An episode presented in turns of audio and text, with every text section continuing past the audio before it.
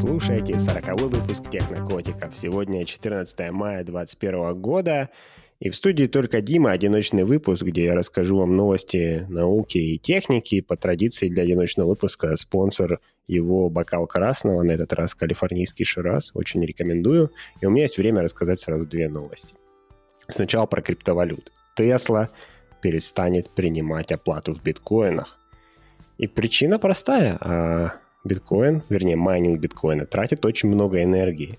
Мы немножко рассказывали в подкасте про Proof of Work, а, технология, на которой работает майнинг биткоина. А, по сути, это означает, что компьютер обязан посчитать какие-то циферки, ненужные больше ни для чего, и погреть таким образом воздух. И, в общем, так производится proof. То есть доказательство того, что кто-то поработал.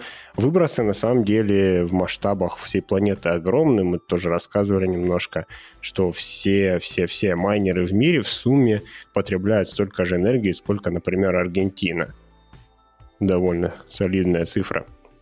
Вот, а, ну, собственно, поможет ли этот шаг Теслы как-то исправить ситуацию, да, это всего лишь одна компания. На самом деле, да, судя по всему, поможет. Во-первых, курс сразу после этого заявления уже упал, точно так же, как он вырастал, когда Tesla объявила одной из первых крупных компаний, что они примут биткоин, вот точно так же он упал, то есть, да, влияет немножко на это, и это влияет на перераспределение рынка между другими криптовалютами. То есть не случайно недавно на китайском рынке образовался дефицит дисков, потому что ожидается рост другой альтернативной, появившейся только что криптовалюты Chia, которая собирается использовать альтернативный способ майнинга. Вместо Proof of Work который использует процессор и греет воздух, будет использовать Proof of Space, а, то есть э, нужно будет на своем жестком диске выделить какое-то пространство для криптовалют. Это пространство тоже никак не будет использоваться больше ни для чего, оно по сути бесполезно, но, к счастью, для того, чтобы поддерживать э, его,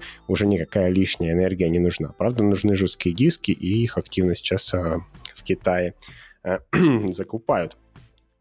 Другой интересный момент – это, в принципе, инициативы, которые проявляют такие компании, как Tesla – и то, как они пытаются влиять на мир в хорошем и в плохом смысле. А зачем вообще люди э, покупают электромобили? Это ведь не всегда забота о природе. Тест это прекрасно понимает. Э, это часто престиж, это любопытство, это хай-тек, желание им обладать. И на все эти, как сказать, э, слабые места потребителя Тесла активно давит, и у них хорошо получается.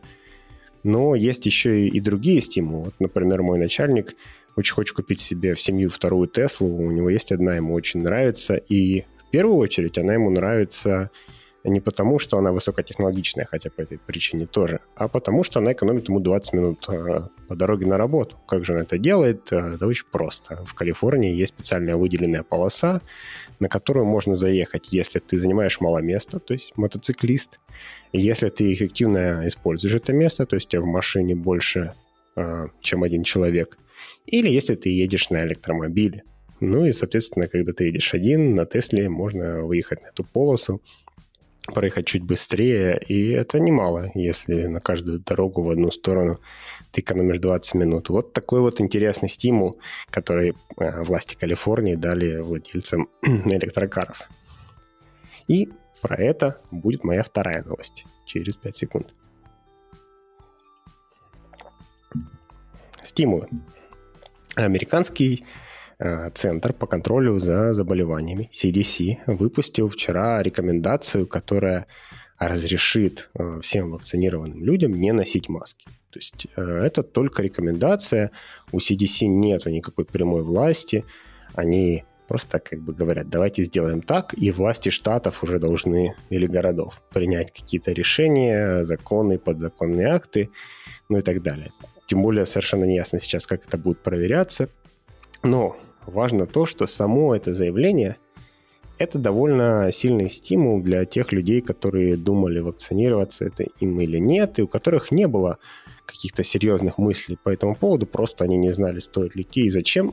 А вот тут появилась четкая, понятная идея, а зачем, собственно, я потрачу свое время и схожу, поставлю себе прививку.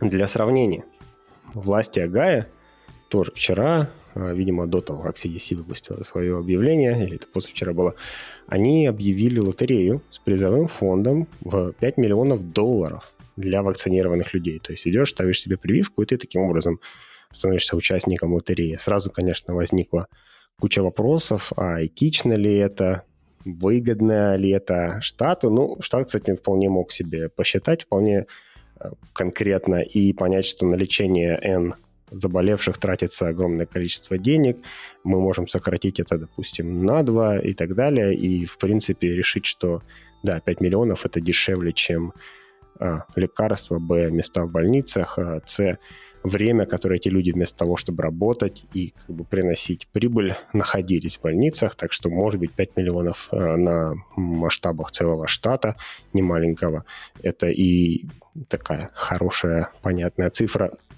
Это нам неизвестно, но, но можно ведь и дешевле, если сравнить э, с Калифорнией, которая опубликовала другую интересную статистику. Это статистика по пожарным, то, насколько э, они активно вакцинировались. И выяснилось, что, например, в моем Лос-Анджелесе пожарные вакцинировались два раза чаще, чем в соседнем э, регионе, ну, то есть небольшой области внутри той же Калифорнии. Почему так? И там, и там все это добровольно. Но э, в Лос-Анджелесе по умолчанию тебя как бы записывают, а если ты не хочешь, то нужно там в бумажечке написать «я отказываюсь» и эту бумажку отдать своему начальнику. Только этот факт э, факт лени, я не знаю, может быть, стыда, что нужно бумажку писать, он заставляет э, людей в два раза активнее приходить на пункты вакцинации, потому что, да, не хочется писать, вот я отказываюсь от вакцины. Многие решения людей, не только такие, они на самом деле не активные. Вот тут мы просто это очень хорошо видим. Люди довольно пассивные, люди готовы ничего не делать э, всеми возможными способами. Это очень напоминает э, знаменитую ситуацию с донорами, где во многих европейских странах э, соглашаются отдать свои органы в случае ранней смерти, например, при аварии, больше 80% людей, а в США меньше 20%. И разница на самом деле в том, что и там, и там в анкете на водительское удостоверение есть вопрос, но сформулирован он по-разному. В Европе написано Э, я отказываюсь, а в США написано я согласен.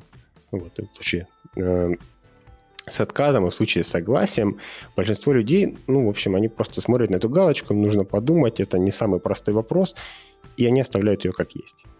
Э, вот и все. Просто оставляют как есть, и это самый важный фактор в, в итоговом результате, а отнюдь не количество людей, которые активно готовы помочь остальным в случае трагедий.